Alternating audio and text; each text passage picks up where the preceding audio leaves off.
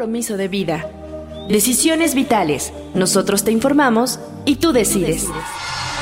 La experiencia y capacidad de profesionales de la salud que te ayudarán a encontrar tus razones de vida. Nosotros te informamos y tú decides. Decisiones vitales.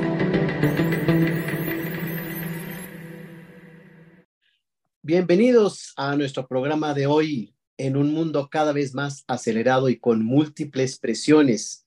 La prevención del suicidio es más importante que nunca.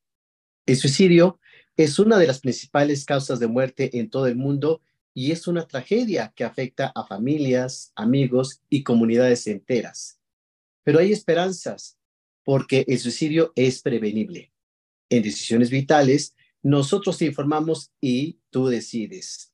Hablamos sobre cómo identificar los signos de advertencia, cómo apoyar a alguien en riesgo y cómo buscar ayuda juntos, ya que podemos hacer una gran diferencia real en la lucha contra el suicidio. Así que no se vayan porque esta es una conversación que definitivamente vale la pena tener.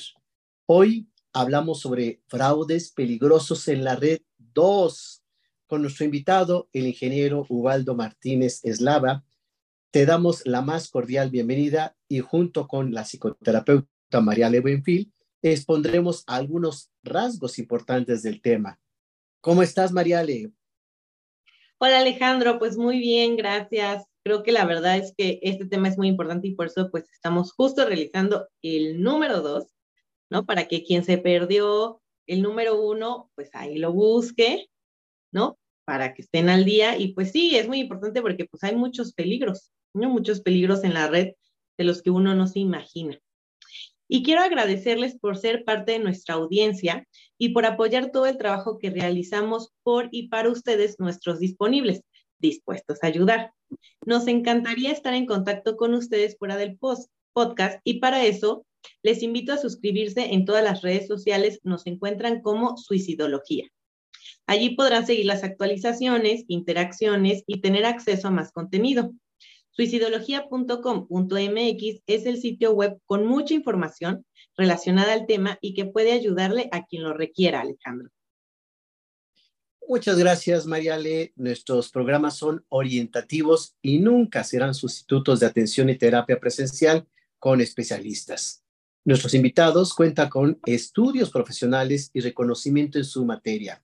Si requieres de atención, ponte en contacto con nosotros el correo info arroba suicidología.com.mx o en la línea de atención en la Ciudad de México 55 46 31 33 07.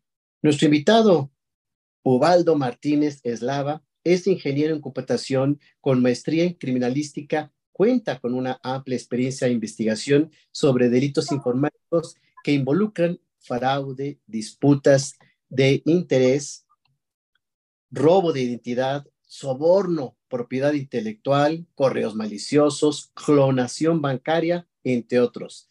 Ha trabajado en la Procuraduría General de la República como perito profesional en la informática, senior manager en la firma EI México, por mencionar solo algunas. Tiene participación activa en comités nacionales e internacionales de estandarización de tecnología de información y comunicaciones, así como una amplia gama en capacitación del tema relacionado con la informática forense y análisis de dispositivos digitales. ¿Qué tema tan importante nos traes el día de hoy, Ubaldo? ¿Cómo estás? Hola, ¿qué tal, Alejandro? Encantado de estar con ustedes nuevamente en este segundo programa, Fraudes Peligrosos en la Red 2.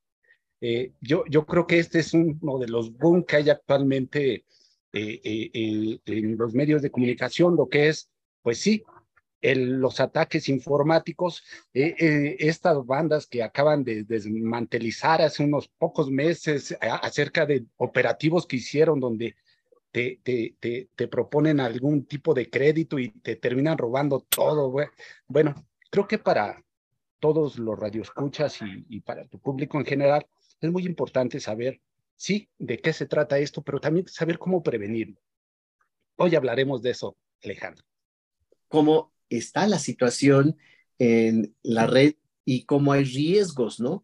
de que nos suplante nuestra identidad, de que nos roben nuestra información, de toda esta situación este, de persecución y que son a veces, creo yo, bastante ingeniosos, ¿no? Que se hacen pasar por bancos, este, inclusive pues dan el mismo logo, uno cae en la cuenta de que pues parece ser que sí es real, etcétera. Entonces, más o menos nos explicaste un poco cómo es esta situación de identificar. Queríamos para informar a la gente en este programa, Waldo, que nos dijeras cuáles son los delitos más frecuentes que se encuentran, o tú como especialista en esta área. Un perito en informática atiende varios tipos de delitos, entre ellos los delitos que se dan en la red. Sí, también atiende otros tipos de delitos, por ejemplo, cómo aportar evidencia digital ante una institución legal. ¿Qué es esto? Por ejemplo, eh, se da mucho en juicios, digamos en juicios civiles, donde por alguna razón se termina esta unión matrimonial y, quieren, eh, pues, contraer la responsabilidad de, los niños, ¿no? Entonces, en, esos, en ese tipo de casos, se aporta evidencia digital para que un juez decida la custodia de los niños. Pero también en otro tipo de casos, por ejemplo, en temas de fraude, cuando eh, de repente ves que tu tarjeta ha disminuido considerablemente los montos, bueno, también en esos casos participamos. En otros casos igual, como correos electrónicos maliciosos, de extorsión, etc. Bueno, realmente el, eh, el, quehacer del perito es muy amplio, tiene un, amplia, un amplio abanico de opciones, pero vamos a centrarnos en esta parte, en lo que son los fraudes peligrosos en la red y vamos a retomar precisamente eh, el tema que dejamos puesto sobre la mesa. Yo les decía este, a tu auditorio que, por ejemplo, los temas de phishing, phishing es cuando te llega un correo electrónico, ¿verdad? Malicioso. Y, y, yo compartía con ustedes que este no es un tema de, muchas veces de conocimiento, esto nos pasa a todos. Por andar en el día a día, de repente, bueno, das clic y, y ya se comprometieron tus datos. O sea, no tiene que ver mucho con tu nivel de conocimiento en tecnologías. Es así que está eh, que, que, precisamente me preguntaba, soy Ubaldi, ¿qué es eso de Vishing? Vishing, y, y, quiero, quiero ampliar este tema. Vishing es cuando te llaman a través de una llamada de extorsión, de, que, que, que te dicen, oye, ¿sabes qué, Alejandro? Este, tenemos esta propiedad tuya o tenemos un familiar, o inclusive esto de las eh, eh, lo que son las montadeudas, ¿verdad? Que ahora todo, no sé por qué los mexicanos ya le anteponemos esa, esa palabra de monta, ¿no? Los que te chocan, montachoques. Los que te monta, bueno, sí, ¿verdad? Y ahí, de ahí te sigues. Pero bueno, este tema de montadeudas realmente es el más claro ejemplo del phishing. ¿Por qué? Porque se hace a través de la tecnología del el celular, de un dispositivo móvil. ¿De qué se trata esto? Se trata de que en algún momento tú ves un préstamo atractivo en las redes sociales, sobre todo en Facebook, y tú dices, oh, dinero rápido, ¿no? Que no es muy grande el monto, bueno, va de los dos mil pesos a los veinte mil pesos. Digo, tampoco es algo como que impagable. Mm. Y tú dices, bueno, algo rápido necesito, no sé, algo para salir del paso, ¿no? Y te metes a negociar este tipo de créditos, bajas una app a tu dispositivo móvil y en tu dispositivo móvil autorizas un acceso irrestricto a todo. Entonces tienen acceso a tus contactos, a tus fotografías, a tus comunicaciones, a tu geolocalización, bueno, a todo, ¿no? Bueno, te prestan el, dinero en el mejor de los casos, pero apenas te prestan, al siguiente día te empiezan a llamar. Oye, ya págame. Oye, pero ha pasado un día. No, ya págame. Bueno, yo comentaba en el programa pasado que a veces devuelves el dinero y aún así les debes. ¿Qué, qué es lo que hacen aquí?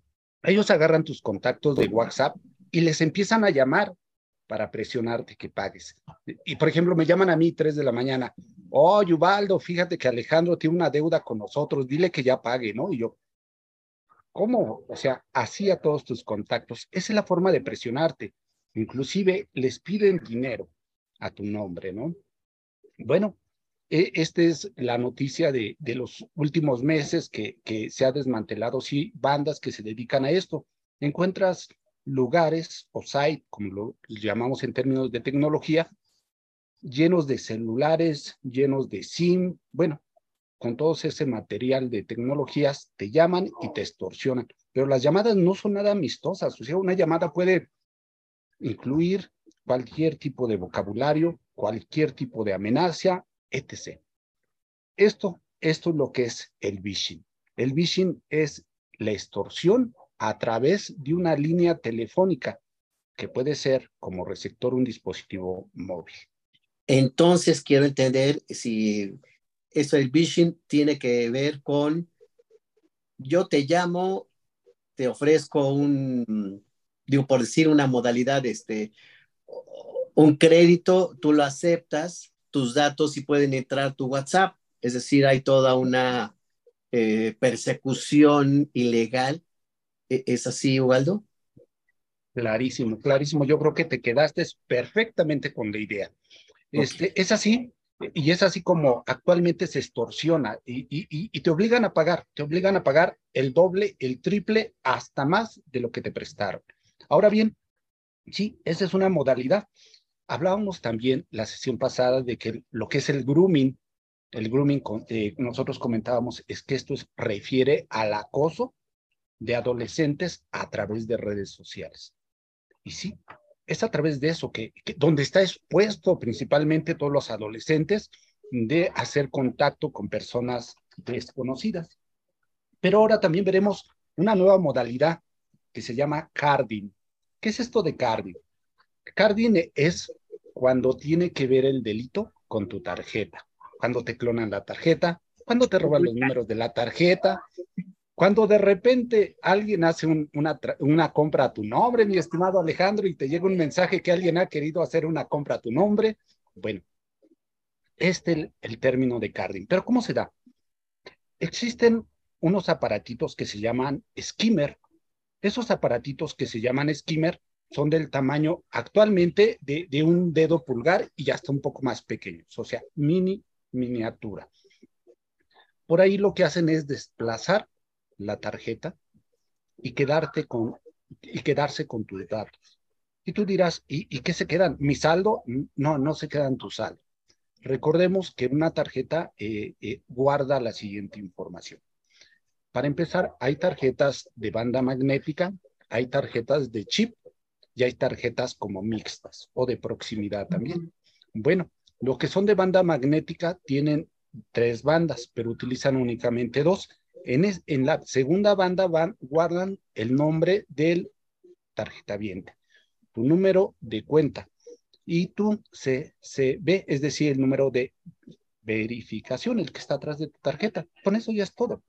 Si, si, si tú quisieras utilizar esa tarjeta, únicamente lo que tendrían que hacer es comprar una tarjeta blanca que se, en el argot se le llaman palomas mm. y ahí graban tus datos entonces ya tienen una tarjeta duplicada de la tuya. Y, tú dirás, ¿y cómo para qué sirve eso, Ubaldo? Bueno, esto se utiliza porque si tú alguna vez no colocaste la mano de, eh, cuando tecleaste tu NIP, bueno, pues en algún cajero pueden obtener esa información y entonces ya tendrían completa tu, completo acceso a tu tarjeta, tanto el NIP como todos tus datos. Es correcto. Pero, y por ejemplo, estas tarjetas que tienen el código virtual, o sea, ya ves que hay muchas tarjetas que ya no traen el código como tal. Es correcto, por eso, por eso han, han migrado la tecnología para, para hacer más segura eh, la conexión a banca. Pero bueno, ahí hablamos de otro tipo de, esquema, de otro modo operandi, que es precisamente el ataque a tu app, a tu dispositivo móvil. ¿Y qué es esto? Bueno, te instalan algún malware, algún virus, y con eso monitorean lo que estás visualizando tú a través de la pantalla del dispositivo móvil. El ataque puede venir desde un correo electrónico, es decir, anteponiendo una metodología phishing, o puede venir a través del acceso a una página web, puede venir a través de un Farming, o puede venir a través de una app que tú hayas bajado del sitio no oficial. Entonces, sí hay maneras de conectarse a tu dispositivo. Eh, recordemos eh, este, que actualmente ya existen antivirus para los dispositivos móviles. Entonces, es así, anteponiendo, a, eh, hay, que instalar un, un, antivirus para estar seguros precisamente de la conectividad que tienes tus dispositivos y el banco. El riesgo, Ubaldo, es cuando uno abre archivos desconocidos o, como dices, baja aplicaciones o te dicen abra este correo. A partir de allí es cuando entra el virus y la posibilidad de los maleantes para ingresar a la información. Es correcto. Todo empieza de un clic. Y, y, tú sabes que a veces, pues, pues el dedo nervioso se anticipa y tu cerebro dice, no le des y el dedo sí le da, ¿no? Ahora, yo quisiera contarles mi experiencia porque me acaba de pasar justo algo. Hace poco detecté que estaban queriendo sacar, ya saben, de cargos de un peso y así. ¿no? Hace poco di una tarjeta, entonces la bloqueé. Pero posteriormente me hackearon la app, o sea, ya a la hora no podía entrar a la app y a la hora de poner mi número de tarjeta en la app aparecen otras iniciales, no las mías hasta las aplicaciones las hackean, porque allí o a partir de allí es donde hace uno sus movimientos, ¿no, Mariale? Ah, exacto.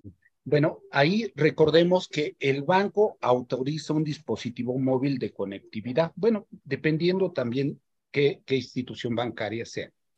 Pero si tú ya tienes dado de alto de alta un único número o un único dispositivo móvil, tienes que acudir a tu sucursal bancaria para saber si es que se autorizó el acceso a otro dispositivo. No tanto así como el acceso, sino más bien se dio de alta en tu cuenta bancaria otro dispositivo. Seguramente te van a decir que no. ¿Por qué? Porque lo que pasa es que realmente lo que están atacando es tu dispositivo móvil. Es decir, todos los datos que, que tú estás viendo, alguien malo se está viendo justo cuando tú estás tecleando. ¿Eso qué pasa? Pues esto se le llama un malware un malware que ya vive en tu teléfono celular y ahí la recomendación es formatear el dispositivo porque seguramente ya, ya está contaminado. Ahora bien, ¿qué pasa con estos casos cuando se quieren llevar ante una instancia legal y que dices, bueno, ¿qué hago? Porque pues alguien me ve y empiezas como la paranoia de un lado y volteas y del otro lado, ¿verdad? Sobre todo te preocupa el tema de los dineros. Bueno, existen, existen varias instancias de cómo, cómo denunciarlo. Ahora, eh, y mi labor no ser como tan optimista, es ser un poco realista. Mm, mm, mm, este tipo de, de, denuncia no es fácil.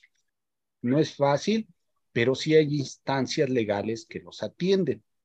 Hay, hay bastantes, miren, por ejemplo, si ustedes visitan la página de, de, seguridad nacional, de, este, de Guardia Nacional, Guardia Nacional te ofrece el número 088 para que tú les hables y ellos te asesoran desde cómo anteponer la denuncia ante un MP. Nada más ahí, bueno, sí, hay que tener un poco de paciencia porque las denuncias son, son muchas, son muchas. Pero también está policía cibernética. Policía cibernética, precisamente, lo que es de la Secretaría de Seguridad Ciudadana, tiene una página y en esa página te puede atender desde un mensajito de texto hasta la comunicación a través de su Twitter. Al final yo voy a, voy a poner estas cuentas, o vamos a decir estas cuentas, para que nuestros radioescuchas eh, eh, las tengan en conocimiento. Ahora, sí, ellos te pueden atender inclusive a, través de la red social y, tú les expones tu, tu, tu, tu caso y te dicen cómo te asesoran cómo interponer la denuncia siendo realistas. No es algo que anteponiendo la denuncia ya va, va a regresar tu dinero. No, no, no. La realidad las cosas es que sí tienen que pasar algunos procesos, pero eh, es la única forma que tenemos como ciudadanía de que le den seguimiento a este tipo de casos. Es decir, la única herramienta que tiene la ciudadanía de que esto pare, de que no siga eh, eh, continuando la extorsión, los fraudes es a través de la denuncia. Esa es nuestra única herramienta. Si nosotros no la hacemos valer, bueno, eh, no se le da seguimiento.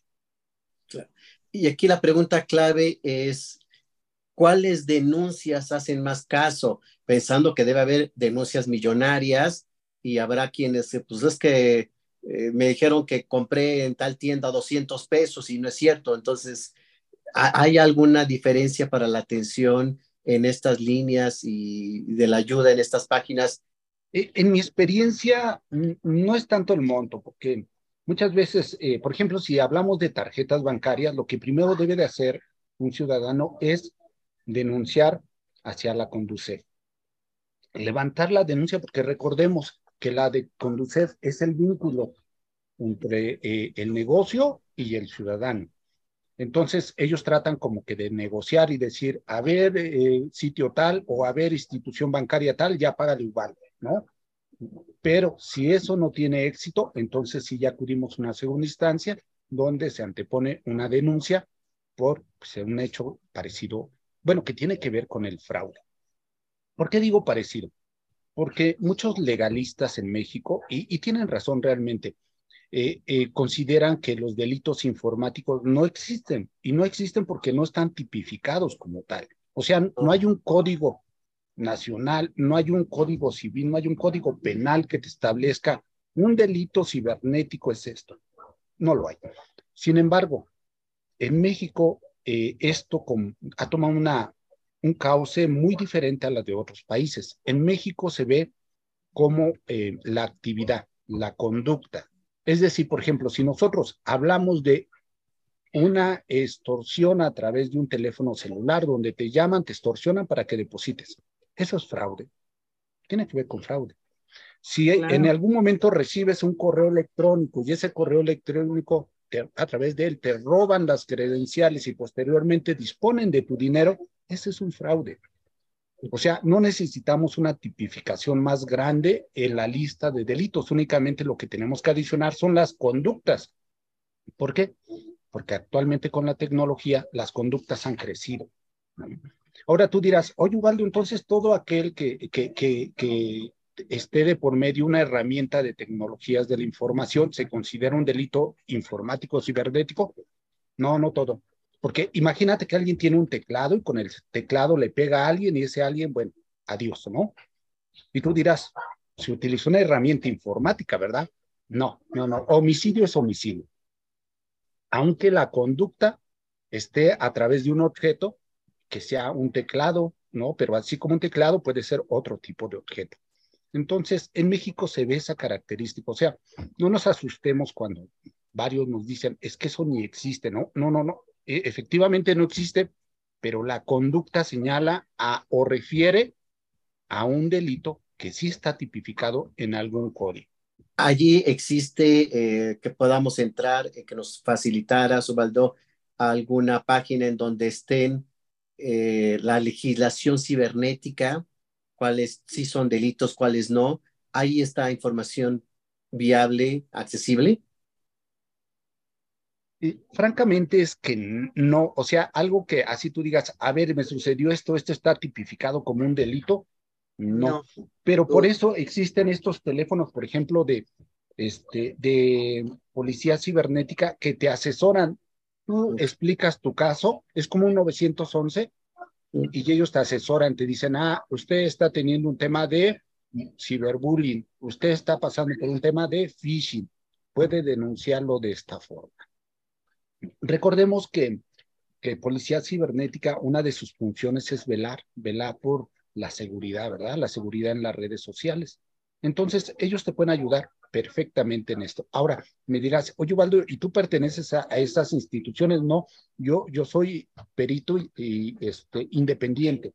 En algún momento pertenecí, sí, a la Procuraduría General de la República, pero actualmente soy independiente. Pero por supuesto que, eh, sigo teniendo contacto con esas instituciones porque hacen una gran labor para el bienestar de la sociedad. Tal es así que, bueno, tuve la oportunidad de capacitar algunas de ellas el fin de año pasado.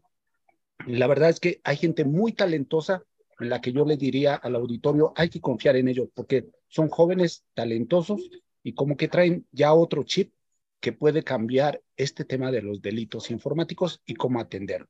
Entonces, Resumiendo esto, todo se dispara desde que tú ingreses a la página de, eh, de mm, Policía Cibernética o también puedes ponerle, por ejemplo, en tu navegador lo que es Secretaría de Seguridad, Seguridad Ciudadana. Ahí están los contactos, los teléfonos a través de cuál te pueden atender. Inclusive están los enlaces eh, en los cuales te atienden en tiempo real a través del Twitter. Entonces, es por ahí. La otra es bueno, que tú vayas directamente a una delegación, la que te quede, y ahí acudas al Ministerio Público y tú levantes, eh, tú levantes la denuncia.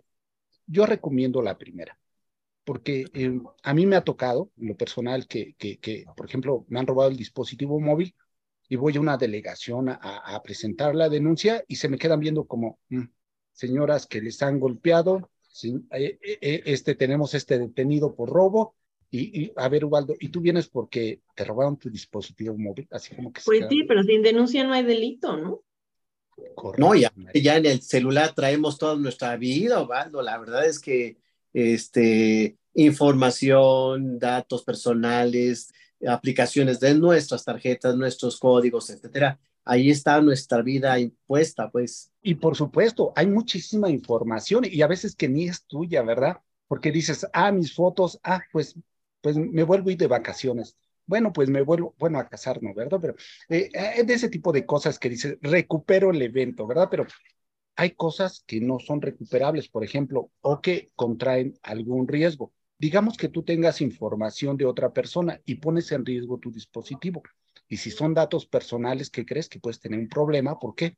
Porque hay un tema de data protection. Es decir, INAI, que es la institución que vela por la protección de datos personales en posición de particulares, pues puedes tocar a tu puerta y decirte, oye, fíjate que hay algo que se llaman los derechos de arco y los has puesto en riesgo porque tenías datos personales de otra persona y esa persona ahora, pues ya sus datos están en algún otro lado de la red.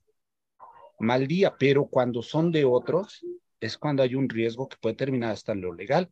Inclusive esto se incrementa para las empresas cuando ellos hacen un convenio, digamos, un joint venture, en los cuales dos instituciones se juntan y comparten datos. Imagínate que te comparta datos a, a, ti como empresario y posteriormente te hackeen, se pongan en riesgo todos mis contratos. Entonces, bueno, lo primero que vas a recibir es una denuncia. Eh, esto, este ya es la dimensión. Yo no sé si en algún momento les comenté que en el tema del COVID precisamente se hackearon los, los servidores de un hospital y no se podía dar atención a, todos los pacientes. Entonces, eh, lo que hicieron eh, fue llamar a los delincuentes y decirles, oye, es que este es un hospital, libéranos el servidor porque si no mucha gente está en riesgo. Bueno, ahí entramos al siguiente tema, a la siguiente modalidad que se llama ransomware. Ransomware eh, es un virus actualmente pero yo no dudo que ya en unos meses estemos hablando de ransomware en dispositivos móviles. Pero ¿qué hace uh. este ransomware?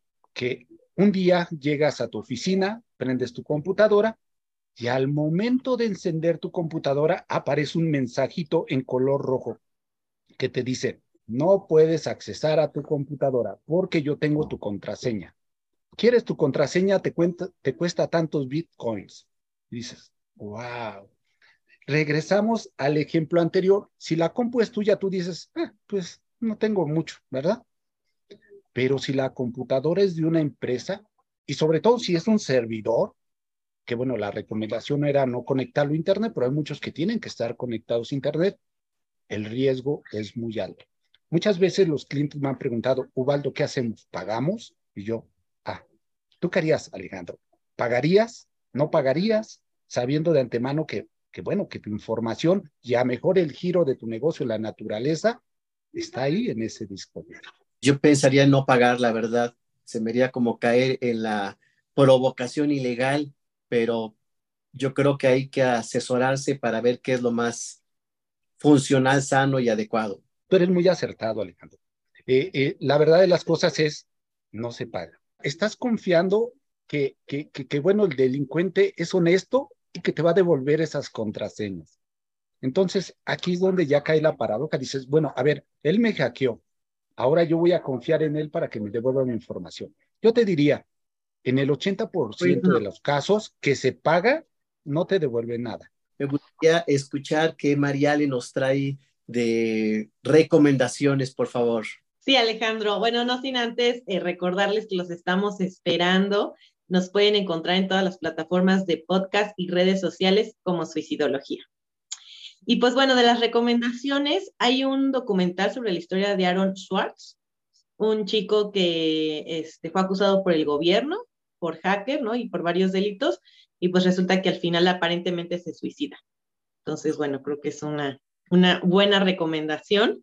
También está esta película, la de Red Social, ¿no? Que todos sabemos que es el inicio del Facebook, ¿no? Esta película famosa. También hay otro documental que se llama Términos y Condiciones de Uso, donde justamente hablan de cómo muchas veces aceptamos muchos términos y condiciones y ni siquiera los leemos y pues los peligros que puede haber.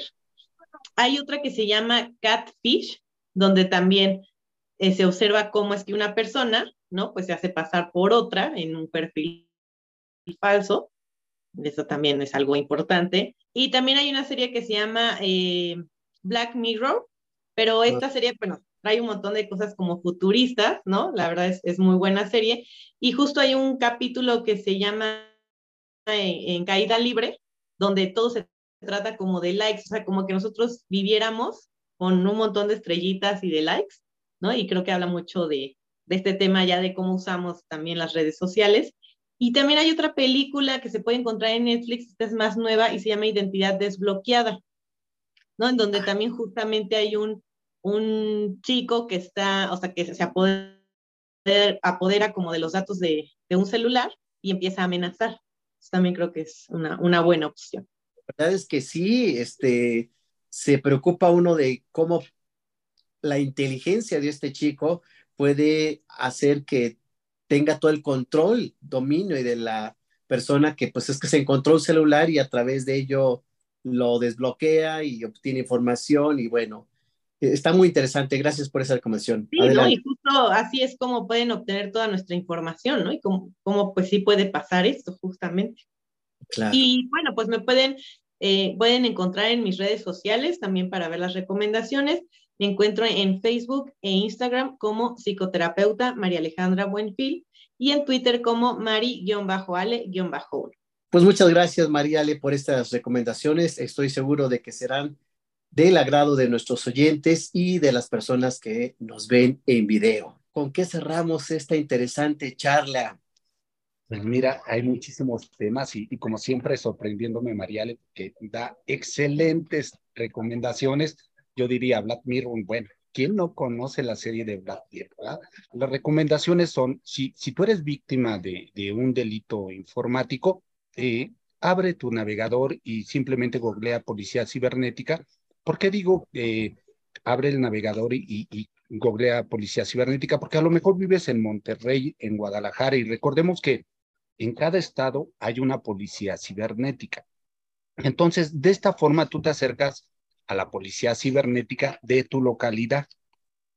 Ahora bien, una vez que ya, ya tienes ese contacto, por supuesto ellos te van a orientar sobre esto, pero si esto va más allá, es decir, pones en, en riesgo tu patrimonio, asesórate de, de, de, un experto para saber cómo debes aportar la evidencia, porque hay que recordar, por ejemplo, si eres víctima de, de una extorsión, lo recomendable es antes de, bloquear la, cuenta o antes de bloquear el número, tienes que tomar evidencia, porque en algún momento te la van a requerir.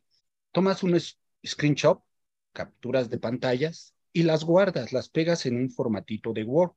También es importante que tomes en cuenta, si habláramos de Facebook, eh, el URL, que es, es, el link que está en la parte de arriba, eh, que señala la comunicación con ese contacto. Esto es ultra recontra importante porque es aquí donde los expertos, como es policía cibernética o investigadores independientes, se basan para saber quién está detrás de ese contacto o saber al menos que ese contacto existe. Recordemos que Policía Cibernética tiene el enlace con todas las redes sociales, es decir, ellos tienen la capacidad de solicitarle a Facebook, decirle, oye, ¿quién es Carlitos Pérez guion bajo de Facebook? Ellos tienen esa capacidad y por supuesto Facebook les, les responde en la mayoría de casos. Es importante que lo hagas así antes de, blo de bloquear la cuenta. Entonces, las recomendaciones es, primero, ser totalmente cuidadoso con los correos que te llegan. Hay que, muchas veces escriben en un lenguaje que no es puramente español, tienen falta de ortografía.